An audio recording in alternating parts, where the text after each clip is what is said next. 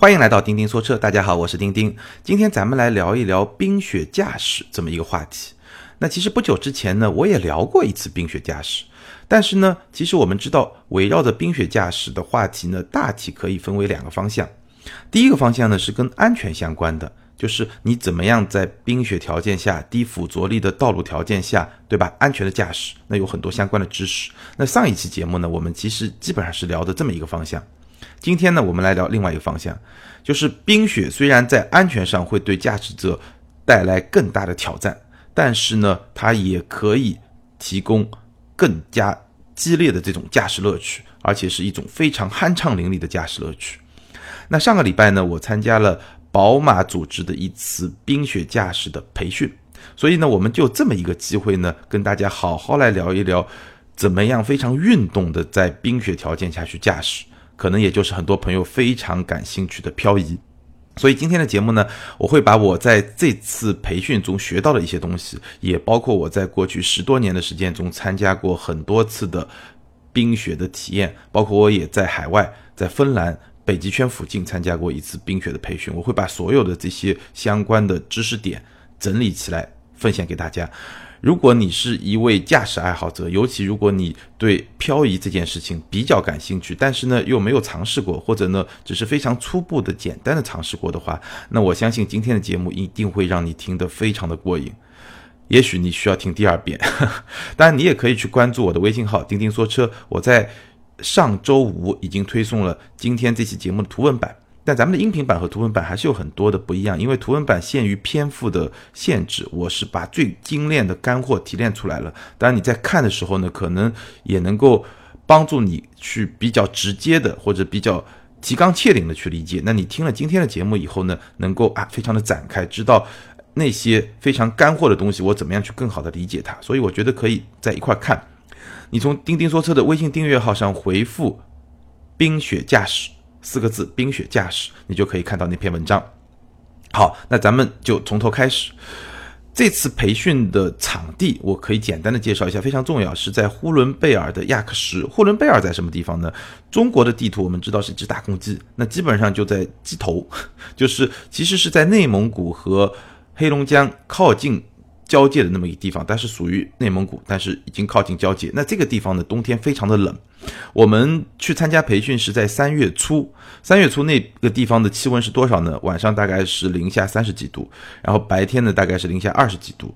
然后我们听宝马的工作人员说，他们一月份去考察场地的时候呢，当时晚上的气温是零下五十几度，非常非常的冷，而且呢那边雪非常多。所以你看到路边就是高速公路，当然这个被清理出来，但是普通的这种路边啊，很多很多的积雪。那这个条件呢，其实我感觉上非常接近我当年在芬兰，就是一个比较接近北极圈的一个场地，也是非常非常大的这个冰湖，然后上面呢被开出了很多赛道。冰雪赛道可以去练习这种驾驶啊、漂移啊这些项目，非常像，气候条件非常像，雪非常多、非常厚。然后呢，我们其实是在一个叫云龙湖的地方，然后有一个大湖，冰结的很厚很厚，然后上面呢，哎，有有有有有雪，所以呢，这个气候条件啊。非常适合冰雪驾驶，也非常适合冬季测试。其实我们在这几天啊，看到好几辆这种伪装的这种测试车辆在那个场地附近做冬季测试。然后呢，我们的培训场地呢，其实是一个非常大的。我刚才说了，云龙湖这个湖上呢有几块空地，而且呢又被划出了大概有五六条的这种赛道，就是冰雪的这种赛道，每一条还都不是特别短，所以我们基本上就是在这么一个非常。好的一个场地上进行的培训，然后培训的车辆呢是二零一八款的宝马的三系，包括了三三零的标轴版和长轴版后驱车型和四驱车型。那这个培训项目呢是对外销售的，你可以在宝马的 4S 店报名，还有一些别的渠道。学费呢差不多是三万多，当然了，有时候厂家和 4S 店呢会给一些补贴。那我们这次也遇到了自己报名参加这个培训的车主，然后有一位车主就跟我说嘛，他们得到的。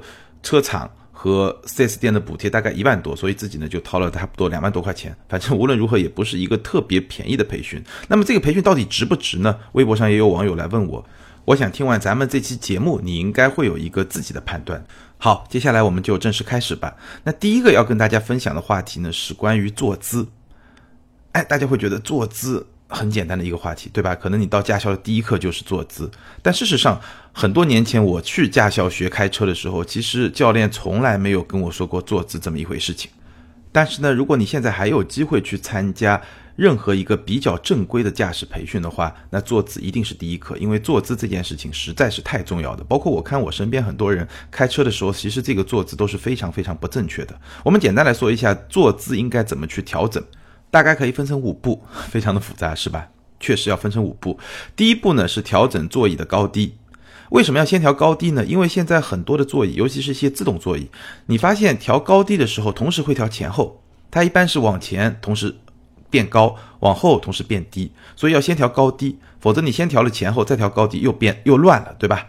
第一步先调高低，那调的最好的标准是怎么样呢？是让你的头顶距离车顶一个拳的位置，这样呢，你的视线是能够有一个比较好的保障的，而且呢，头部的空间也比较充裕。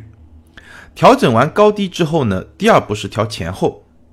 前后的标准是什么呢？就是你用你的右脚踩死刹车，就用足了吃奶的力气踩死了刹车，把踩车踩到最底的那么一种状态下，你的右脚的膝盖仍然保持了一定的弯曲角度。因为只有在这个时候，你的膝盖还保持一定的弯曲角度，它有两个好处。第一个呢，能够帮你使出全力，因为如果你腿已经直了的话，其实你是使不出力气的。你必须要有这么一个角度，这是第一点。第二点呢，一旦发生碰撞事故的时候，你因为你的膝盖有这么一个角度以后呢，能够起到一个缓冲的作用，能够保护到你的腿部。这是调整前后第二步。那第三步呢，是调整靠背的角度，不要躺着开，也不要太直，就是一个比较舒展，让身体比较舒服，然后呢，各种操控动作都非常自如的能够做出来的那么一个角度。好，第四步调整方向盘。标准是什么呢？就是你把你的双臂伸直了往前伸，然后把你的手腕搭到方向盘的十二点位置。就你把这个方向盘想象成是一个时钟，对吧？它有三点位置、六点位置、九点位置、十二点位置。你把你的双臂伸出来，伸直，手腕搭到这个十二点位置。这个时候，如果说你的肩膀仍然是靠在靠背上，那就是一个理想的位置。如果你坐的位置和方向盘距离太远，也就是说，你做完这个动作，你的靠背后面有十公分，有十五公分，那就是太远了。也就是说，如果你正常靠着开车的时候，那你这个时候手腕是搭不到了，你可能手掌真的堪堪能够拉到十二点。对吧？这个时候你手已经伸直了，那有什么不好呢？就是你其实打方向会非常的吃力，这个就跟刚才踩刹车一样，你手已经直了再去打方向，你是使不出力气的。这个太远了不好，太近了有什么不好呢？太近了，比如说你的手伸出去，哎，不是手腕在这个方向盘的十二点，可能是小臂的中间部分在这个十二点，那你就距离方向盘太近了，太近了。最大的不好在什么地方呢？就是万一发生事故。安全气囊弹出来的时候，距离太近，没有缓冲距离，这是有生命危险的，非常非常危险。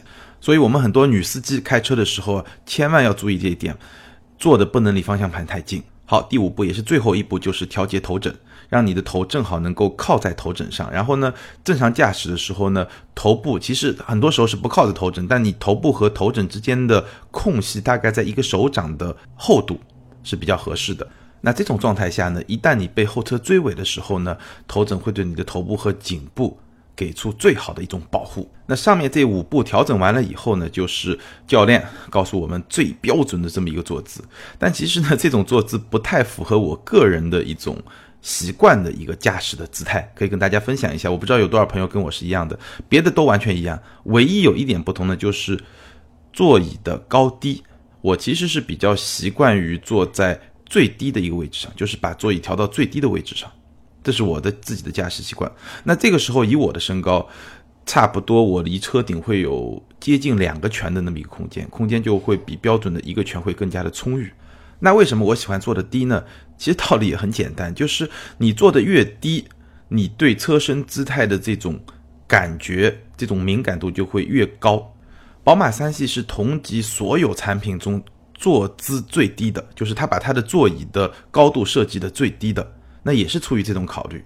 这种设计呢，能够极大的强化驾驶者在驾驶车辆过程中的那种动感。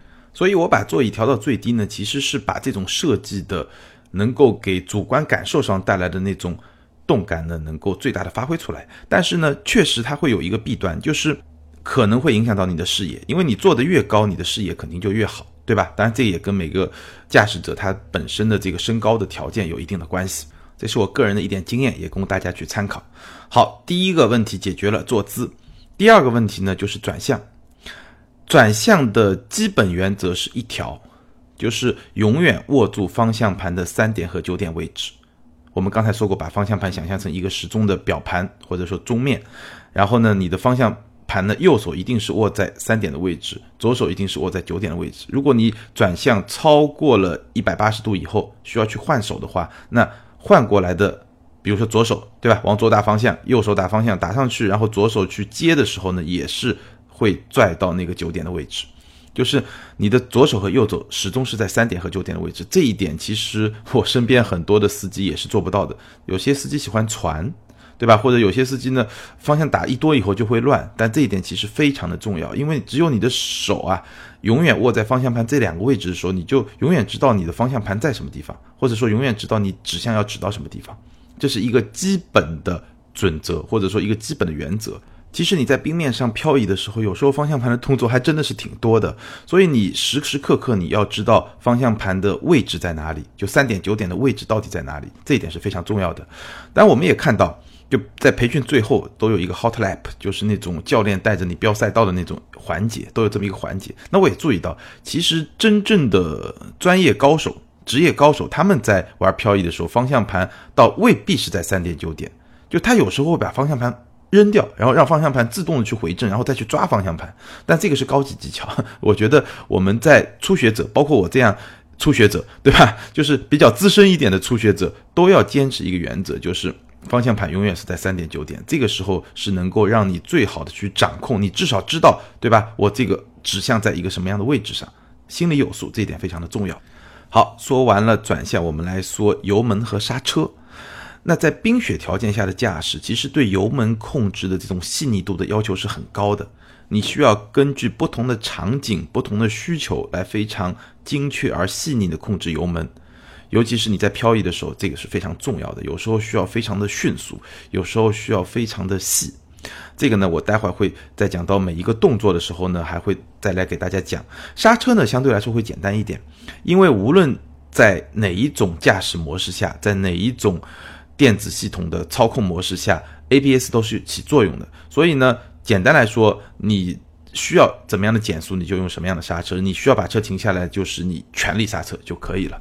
但是有两点，有两个概念你需要建立起来。第一呢，你要去练习全力刹车。虽然说起来很简单啊，但是真的，比如说没有经过训练的人，你刚从驾校毕业出来，我让你全力刹车，你是不会全力刹车的。这个是要练习的，这个一定是要练习的。什么叫全力刹车？就是你想象我要把这个刹车踏板跺到发动机舱里面，就那种感觉。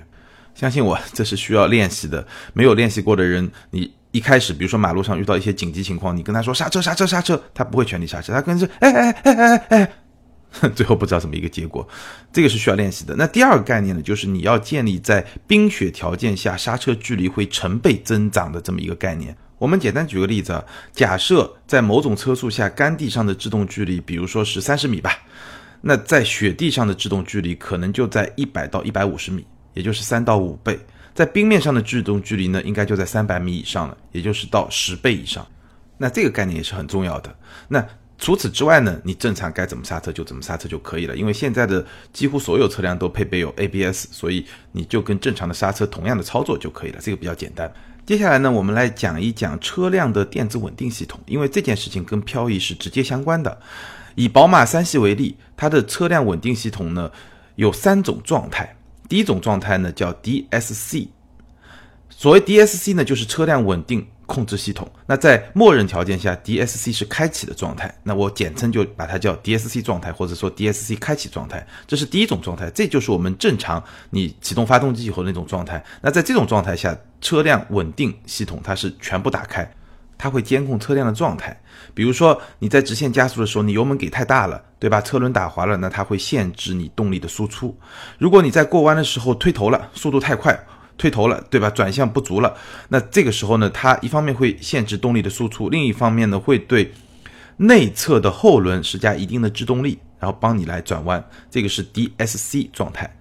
那第二种状态呢，叫 DTC 状态，也就是牵引力控制系统进入到一个动感模式，就运动模式。在这种状态下呢，系统是允许前轮和后轮有一定的转速差，就是简单来说就是允许一定的打滑。那我们也把这种状态呢叫做车辆稳动稳定系统半开，或者你就叫 DTC，这个都可以。那第三种状态呢，就是 DSC off，就是车辆稳定系统全部关闭。所有的控制都是你自己来控制，你要让它原地掉头，或者你要做出非常漂亮的漂移动作，哎，都是在这种状态下来实现的。那一辆车能不能真正的进行漂移，电子稳定系统是不是可以全部关闭，这是一个前提条件。所以，我们经常，如果你喜欢驾驶、喜欢漂移的人，你去看一辆车，首先就会说这个电子系统能关吗？很多品牌，尤其一些前驱车，包括一些后驱车，他说能关，其实只能关一半，也就是我刚才说的 DTC。但是宝马是可以全部关掉的，而这一点是任何一辆车能够进行真正意义上的漂移的一个前提条件。电子系统不能关，你一定是没有办法进行漂移的。当然了，也不是说你这辆车电子系统能够全关就一定能够漂移。其实把电子系统设置成能够全关是非常容易的一件事情，它只是一个设置软件设置的问题。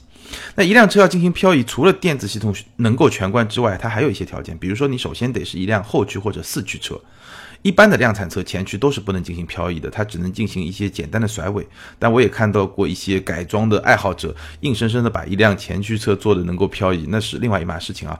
通常情况下的量产车，后驱和四驱才能够实现漂移。当然，你要能够非常好的去操控这种漂移的状态，那对车辆的平衡性的要求也是非常高的。当然了，这些都是三系最擅长的那些部分，所以为什么要用三系来做这么一个培训，也是有道理的。好，我们说了那么多，都是准备工作。接下来一部分，我们要真正的来说怎么漂。那漂移的本质呢，是车辆的一种失控状态，也就是说，我们通常说的甩尾，当然简单的甩尾不叫漂移，对吧？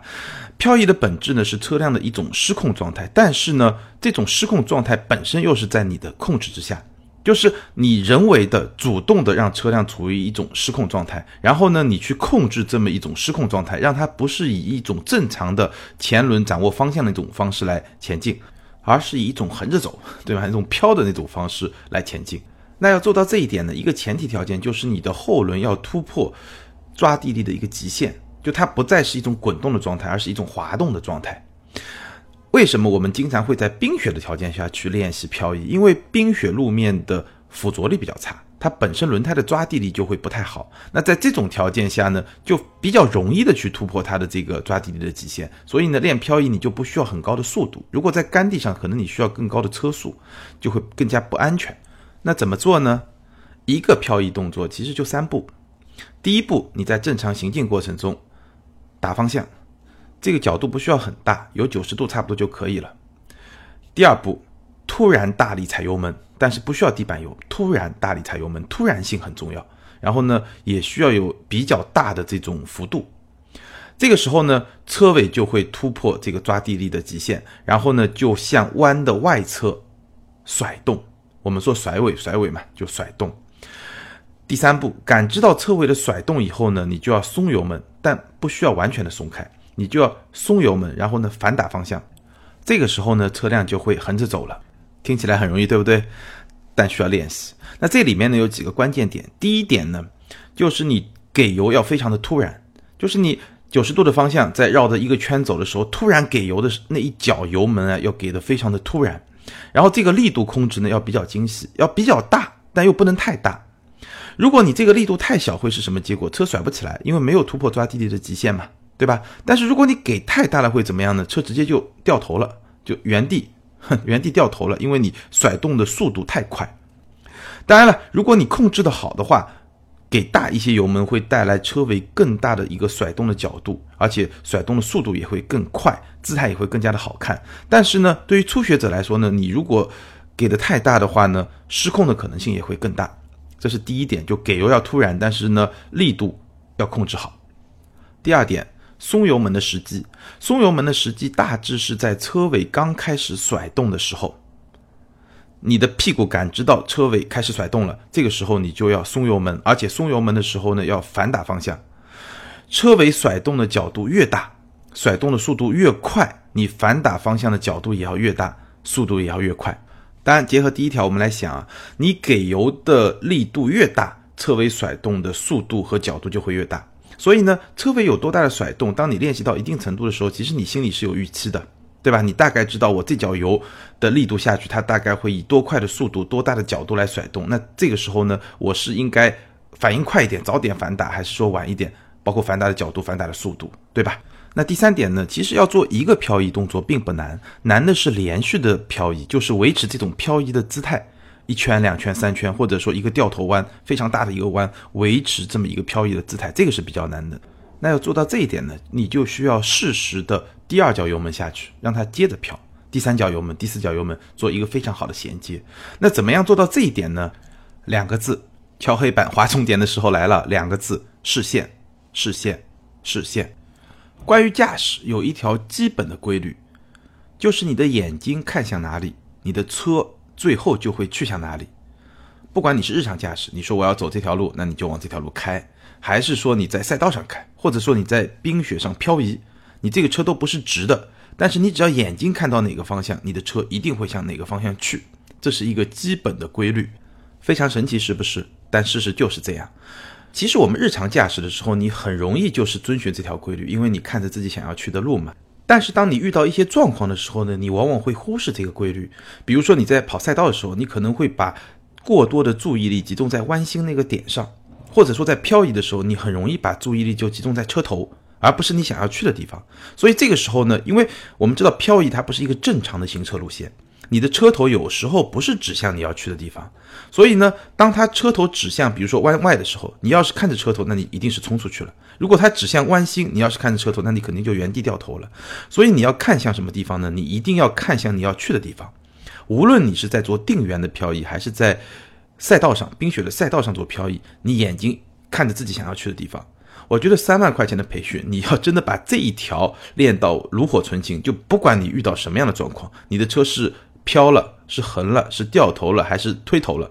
你始终眼睛看到你想要去的地方，那基本上有非常大的机会，你就能把车开到那个地方去。只要车没有撞上什么地方，就正常的还在行进过程中，那你就一定能把车开到那个地方去。我觉得就这一条，三万块的就值一万五。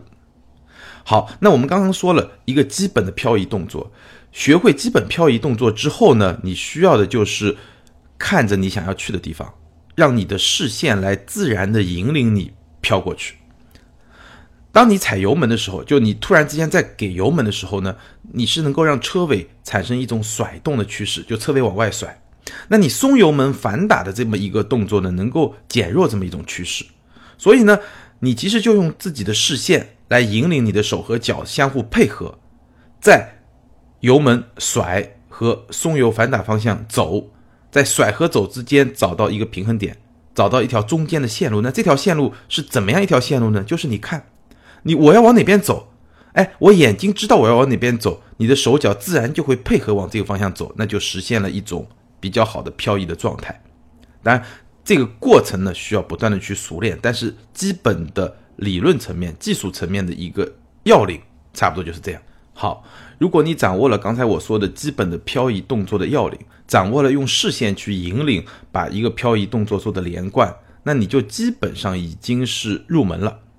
那入门以后怎么办呢？就是练习，不断反复的练习。反复练习的本质是什么呢？就是把我刚才说的你做的所有这些动作都变成一种肌肉的记忆，一种操作的习惯，同时呢去提升操作的细腻度。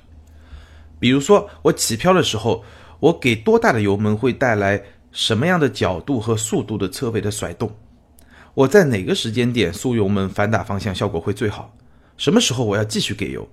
反打方向的角度和速度怎样才能获得最佳的一种漂移的姿态？用我们教练的话说啊，就是你在玩漂移啊，跟车在玩的时候，你就好像是在谈恋爱，就在撩拨你的女神。这个时候呢，你要柔，要有节奏感。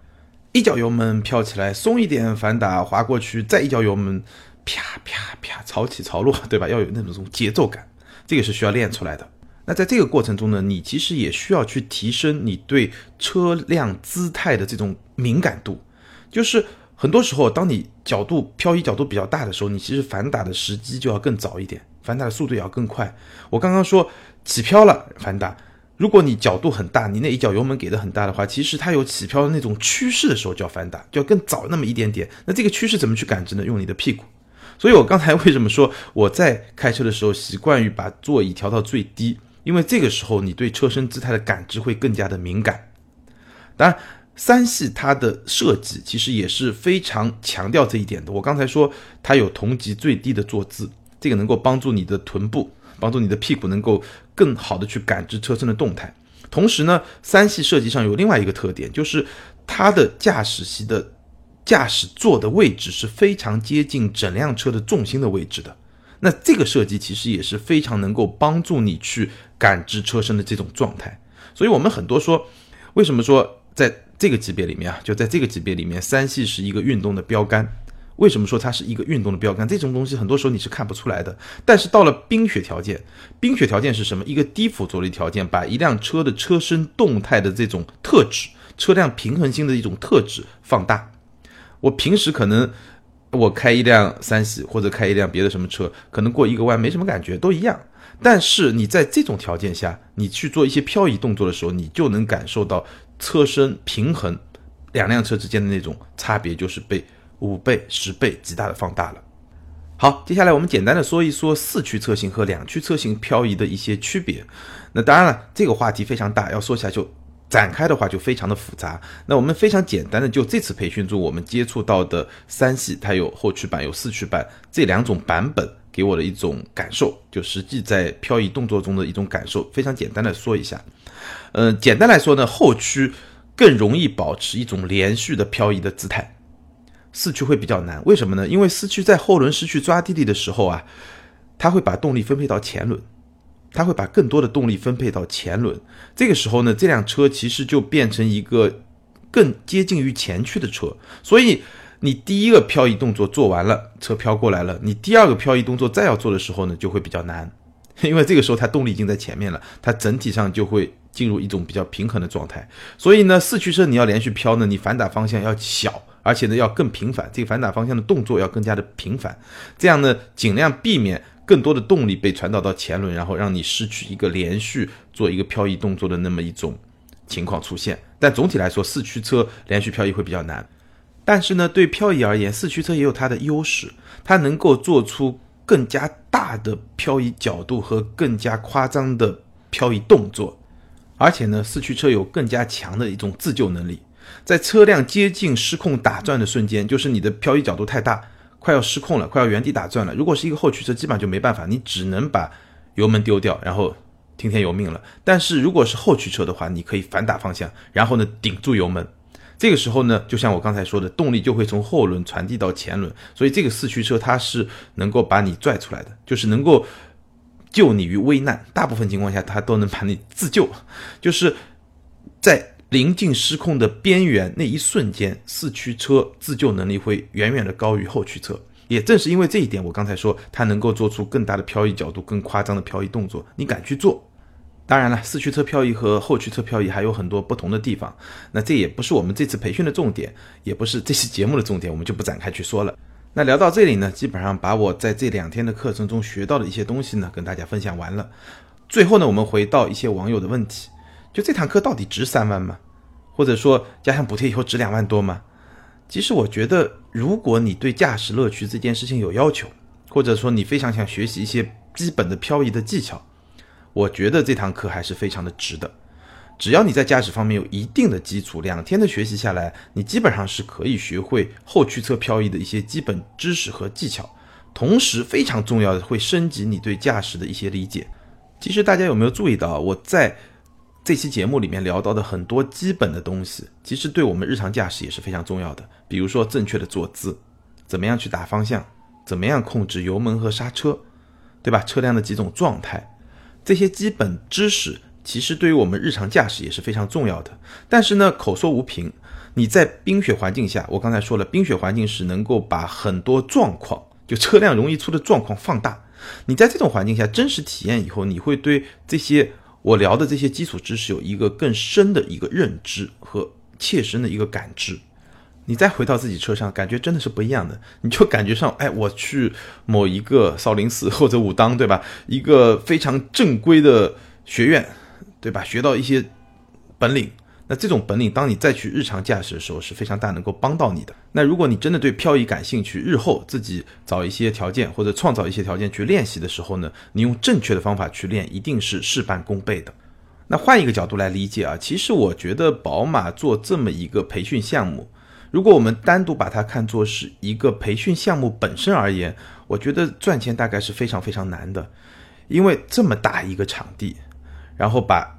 差不多有二十几辆吧，三十辆车运过来，每辆车都装了钉胎，光打钉胎每个轮子要打一百多个钉子，每个钉子五块钱，也也不便宜。然后我听他们说，光是管理车辆就每天洗车加油十五个人，然后还有专业的教练。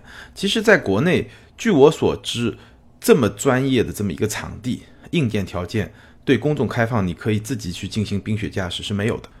所以我觉得，如果你对驾驶比较感兴趣，或者说你想学一下漂移，还是挺值的。那么对宝马来说呢？其实我觉得这个项目本身要赚钱不容易，很难。但是呢，长期来看呢，对宝马来说也是合算的。为什么呢？因为不管你是车主，或者说是潜在的车主啊，你想花三十万来买一辆豪华品牌的 B 级车，你到了这儿。你参加这么一次培训，你就知道宝马的运动，就是我在节目里也说过很多很多次了。宝马的这种运动的感受到底是一种什么样的感受？可能你在马路上你能感觉到的是八十分和七十分的区别，或者九十分和八十分的区别。那到这儿你能感受到的可能就是九十分和五十分的区别。就他会把这种差别极大的放大，在这儿漂两天，你会对三系的这种运动天性有一个。升级的认知，我开玩笑嘛，我自己的三系可能一年我把整个电子稳定系统关闭的驾驶的时间，还比不上我这两天里面把 DSC off 的时间那么长。简单来说，你是会中毒的。我们常常说体验是最好的营销，那宝马的冰雪驾驶课程就是这么一种非常好的体验。那我发现了一个非常有趣的细节，可以跟大家分享一下。宝马的冰雪驾驶培训课程，中文我们是这么说，英文叫什么呢？英文叫 BMW Driving Experience，它用的是 experience 这么一个词，叫体验。但非常有趣的一个现象是什么呢？我们知道现在很多品牌都会在冬季做冰雪驾驶的活动。那么从活动本身的特点来说呢，我觉得可以分为两大类。大部分品牌的活动呢，重在体验，那真的是体验，就是。比较简单的体验一下品牌旗下的各个产品，大概是一个什么样的感觉，在冰雪上驾驶。那另一类呢，是真正把冰雪驾驶做成了一个课程，就真正是教你怎么去开，怎么去飘。那这样的品牌呢，不超过三家，包括宝马，还有谁？大家可以在评论区里面自己猜啊。那我觉得参加这样的培训课程，对于消费者、对于客户来说是更加有价值的。但有意思的是呢，宝马居然把这样的课程还是叫做了一种 experience，非常的谦虚，非常的低调，就像宝马使用排气管的那种方式。其实宝马在欧洲从一九七零年代开始就做了各种各样的驾驶培训，不仅有冰雪的培训，还有赛道的培训。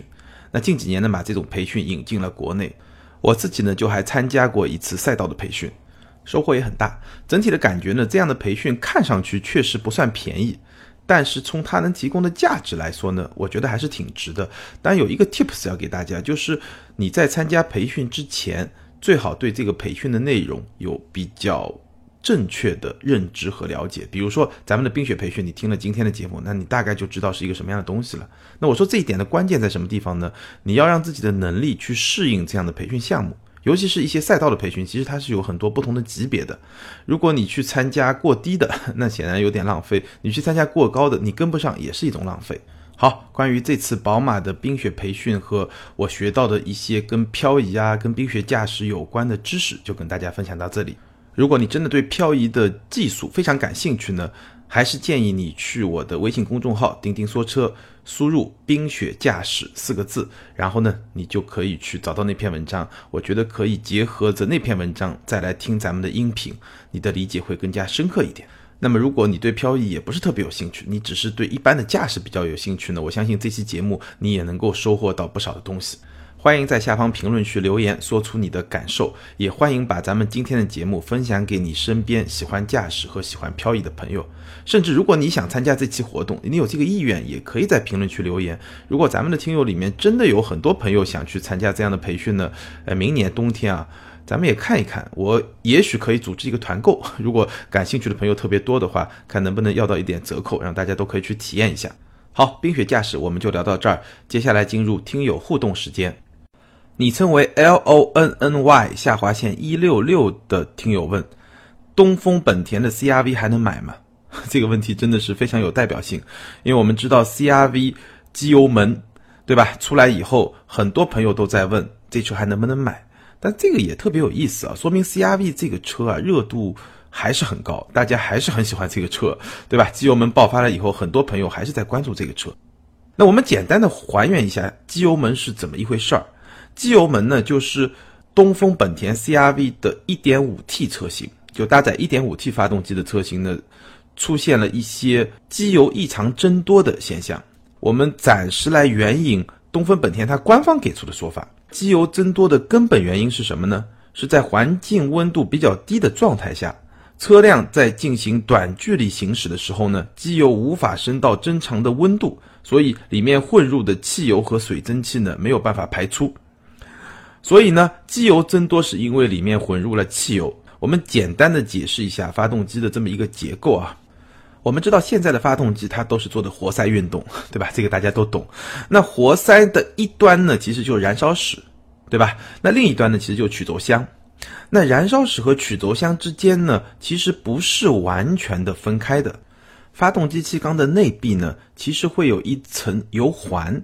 你也可以说是油膜，是由机油组成的这么一层油环，那起到的是一个润滑的作用，对吧？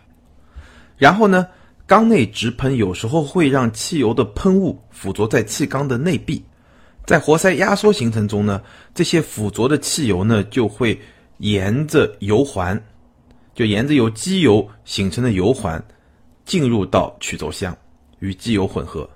那么在理想状态下呢，机油中的汽油应该是会挥发出来。经过曲轴箱的通风系统，再次回到燃烧室进行燃烧。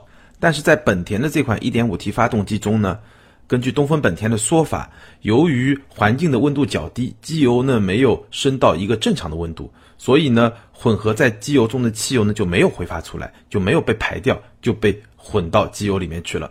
然后呢就造成了机油的增多。那水蒸气进入曲轴箱呢，也是几乎比较类似的这么一个原理。就是发动机吸入的新鲜空气呢，温度较低，而燃烧室内的温度较高，所以呢，这些空气就容易凝结成水珠，挂到这个气缸壁上，然后和汽油一样，经过油环进入到了曲轴箱。那在理想状况下呢，应该是当机油温度提升以后，水就会蒸发出来，然后同样是经过曲轴箱的通风系统再循环到燃烧室。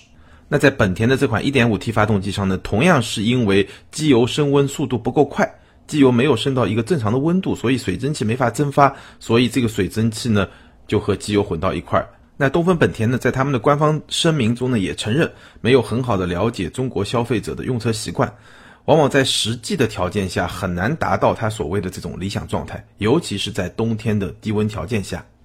那我们来看看现在我们能够得到的。东本给出的1.0版本的解决方案，为什么是一点零呢？我待会儿再说。1.0版本的解决方案呢，是核心是两条。第一条呢，就是为了减少机油的增多，进行 ECU 的升级，准备实施召回。怎么个升级法呢？就是通过修改燃油喷射时机，更改发动机启动后的转速的设定，提升暖机的速度，从而让混入机油的汽油和水蒸气尽快挥发出来。说到底就是一句话。就是我通过 ECU 的升级，能够让机油的温度尽快的得到提升，这是第一条。那这一条应该是解决方案的一个比较核心的部分。那第二条呢，应该说是一个辅助的部分吧。它是会对机油尺的刻度线进行修正，也就是说，机油尺刻度线的上限和下限是不变更，但是会增加确认机油增量的刻线。就是你机油不是。增加了嘛？那我本来这个呃机油尺的上限下限就是这么一个范围，那我增加的部分怎么去度量它呢？我会增加刻线。按照本田的说法呢，机油超过上限三十毫米以内就三厘米，三十毫米以内依然能够保证发动机的性能。所以这一条增加刻线呢，主要是用来帮助车主来确认问题到底有多严重，是不是需要去 4S 店做一些处理，换机油啊或者怎么样。那这个其实是在过年之前东风本田给出的一个方案。那为什么说它是一点零版本的方案呢？因为会有二点零版本的方案。三月二号，东风本田官方呢发布声明，对全新一代 CRV 一点五升涡轮增压车型进行暂停销售的处理。同时，东风本田会进一步完善解决方案。所以，关于 CRV 现在的情况就这样：第一，首先 1.5T 车型已经暂停销售了，对吧？第二呢，东风本田已经明确的说会有进一步的解决方案，也就是所谓的完善解决方案。那这个方案呢，我可以称它为2.0版本的方案。那面对现在这种情况呢，这位朋友说 CRV 还能不能买？那我的建议呢，或者说我的观点吧，是三条。第一条呢，显而易见肯定会有更加完善的2.0版本的解决方案，所以我们可以等等看，看看这个2.0版本的解决方案会在1.0版本的基础上有怎么样的升级，我们可以观望一下。第二呢，如果你已经买了一点五 T 的车型，对吧？对于 CRV 的现有车主而言呢，我觉得你除了跟我们一样，对吧？继续去等待东本推出的二点零更加完善的解决方案的同时呢，你需要密切的关注你车辆的机油的情况，看看机油增加是不是超过了三十毫米的这么一个限度，或者说是不是有明显的增加吧。然后配合东本的召回措施，也别太急，问题总是要解决的，对不对？那最后一条呢，就是来回答咱们像龙雷下划线一六六这位提问的听友他的问题。那我可以感觉得到，他还是喜欢这款车，可能是因为它的空间啊、配置啊、舒适性啊、行驶的质感啊。再怎么说吧，在现在这种状况下，他来问 CRV 这款车还能不能买，那我能够非常明确的感知到他对这款车还是挺喜欢的，可能觉得这款车还是能非常适合他的这种需求。那对于这样的朋友来说呢，我觉得在现在这种状况下，比较靠谱的选择是 CRV 的混动车型。因为混动车型搭载的是2.0升自然吸气发动机加上一个电机组成的混动系统，那那个系统和 1.5T 动力系统是完全两个系统，所以那个系统是没有问题，而且本身呢可能油耗会更低一点，驾驶的时候那种安静程度会更好一点。虽然可能第一时间的购车预算会稍微高一点，但是考虑到它使用过程中的成本会更低，所以整体而言也差不多。所以现阶段如果你还是想要买一辆 CRV 的话，我觉得混动版是一个比较理性的选择，事实上也是唯一的选择了。昵称是幺五幺八九六六九 nnp 这位朋友在我们聊贷款买车那期节目下面留言说，一般贷款分为担保贷款，就是信用卡分期，还有三方金融，再有就是厂家金融。厂家金融是最不好搞猫腻的，车商只能收取手续费。担保贷款的目的就是在于，现在银行不会直接贷款给客户买车，只能通过担保公司贷款。一般银行交给担保公司的成本在三年百分之十左右，担保公司会收取一定担保费，大概在百分之十四点五。如果做出来的利息在百分之十八点五，那么车行就有百分之四的返利。不信可以去银行查询贷款金额。三方金融利息普遍较高，但手续简单，身份证、驾驶证就能贷。这个一般来说不能调利息，只能增加贷款金额。三年利息一般在百分之十八到二十二之间，猫腻更深，客户根本看不见贷款金额。那这位朋友呢，显然就是从事汽车金融行业的，所以比我要专业很多。他说的有一些呢，我也是看懂一大半，还有一小半不是特别的明白。那其实前面两期节目讲了贷款买车，讲了以租代售，就是想告诉大家一个概念，建立一个概念，就是其实金融产品啊都是非常聪明的人在那做设计的，所以有时候呢，你要透过现象去看本质。原则上来说，不同的金融产品适合不同的购车人群，这是没有问题的。包括一些厂家贴息的方案还是比较合算的，但是呢，也有一些披着各种马甲。对吧？整容以后的那种金融方案，那你怎么样去识透它的真面目？这位听友的留言呢，也进一步告诉我们，有些产品它背后的逻辑还是挺复杂的，套路还是挺深的。那有机会呢，咱们可以接着再聊。今天呢，咱们就聊到这儿。